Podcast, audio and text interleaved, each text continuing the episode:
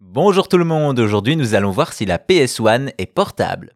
Il aura fallu attendre 2005 pour que Sony sorte sa première console portable, la PSP. Pourtant, quelques années avant, on pouvait déjà emporter une PlayStation partout.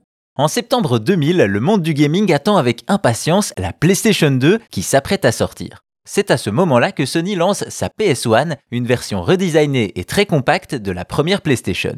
Et malgré la PS2 qui arrive, celle-ci réalise tout de même de bonnes ventes à son lancement, et surtout, Sony présente un accessoire qui sortira l'année suivante, un mini-écran LCD. L'objectif semble clair, faire de la PS1 une console portable, ou du moins nomade. Sobrement intitulé LCD Screen, il s'agit d'ajouter un écran à la PS1. Concrètement, il a la forme ronde du capot de la PlayStation et un mini haut-parleur de chaque côté de l'écran. Celui-ci fait 5 pouces et a une résolution de 320 sur 240 pixels. L'ensemble est attaché par une charnière à un panneau qui se connecte à l'arrière de la console et est maintenu par deux vis. Une fois installée, la PS1 se retrouve donc avec un écran rabattable sur le dessus et l'ensemble est alimenté par un seul câble. Plus besoin de téléviseur, on peut jouer partout.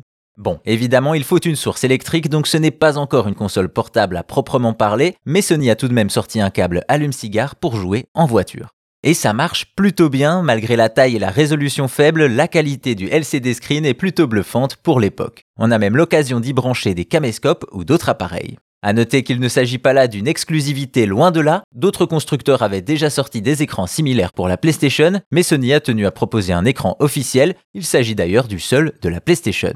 Au final, avec le LCD Screen, Sony a voulu faire voyager sa PlayStation en en faisant une console transportable et c'est plutôt réussi. Par contre, pour une vraie portable, il faudra attendre la PSP.